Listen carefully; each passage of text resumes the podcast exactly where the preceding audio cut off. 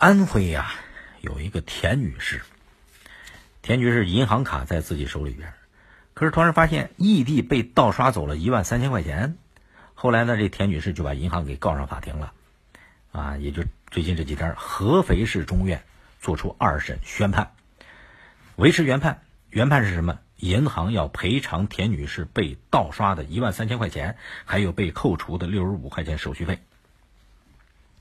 银行做出了这样一个判决，这是新华网报道的消息。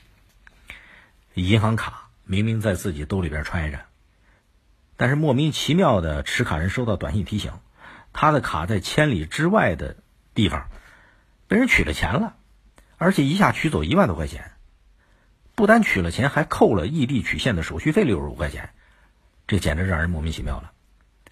很显然，这田女士的银行卡被人盗刷了。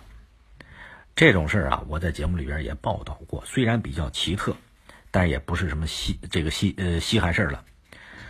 这就是不法分子非法克隆了持卡人的卡片，而且掌握了取款的密码这些相关的信息，然后堂而皇之的拿着人家的卡冒充持卡人，从银行里边或者柜员机上非法取走了钱，这就是隔空盗刷的原因呐。虽然你说犯罪分子是怎么样把那个人家的银行卡给克隆走的，这具体的情况也不知道，到底是在什么地方、什么时间、因为什么事儿，自己银行卡的密码都给泄露出去了，也搞不清楚。但是这种事儿能出现，除了及时报警，接下来持卡人的损失谁来认领？这个怎么赔偿？赔偿责任该怎么划分？这是个很重要的问题。你说那偷你钱的人、盗刷卡的人，你指望他拱手把偷走的钱给你还回来，这简直做梦。可是持卡的人莫名其妙自己兜里边钱让人给就划卡划走了，这这这搁谁谁也不答应啊！你让银行去赔，银行愿意认账吗？肯定不，你他不会主动认错的。银行一定也是那么想的。你卡片我都给你了，你为什么不保管好？为什么卡不保管好，密码不保保管好？那都是你自己的事儿。所以你的卡里边钱被刷走了，跟我银行有什么关系啊？银行肯定这么想，但事实真是这样吗？这还真不一定。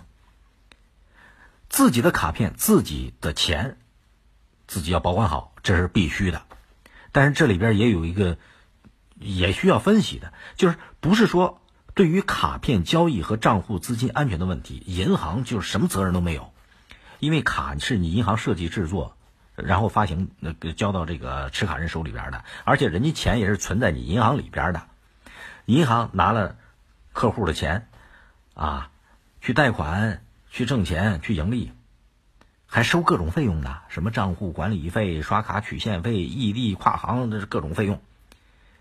现在人家钱被盗刷了，你说不负责就不负责，只想着从人家钱里边挣钱，不愿意承担任何安全责任，这个道理也说不通。所以，权利义务要对等，没有无权利的义务，也没有无权无义务的权利。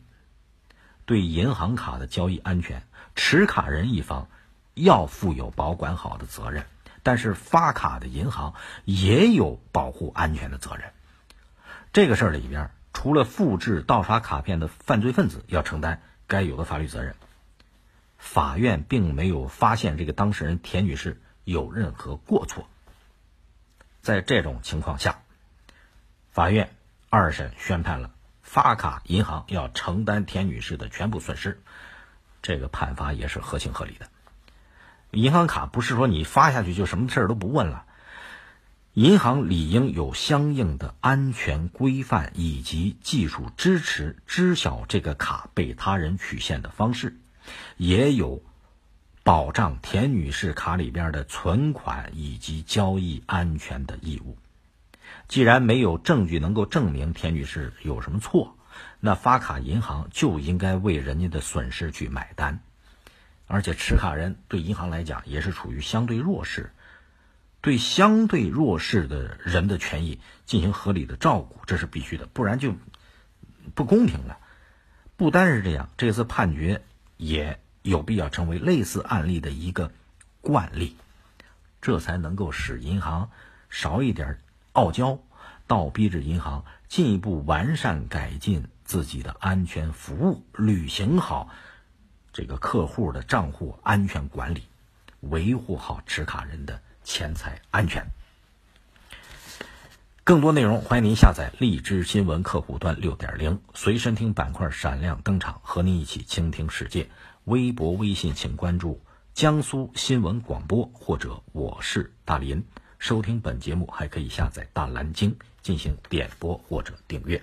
今天节目就这样，再会。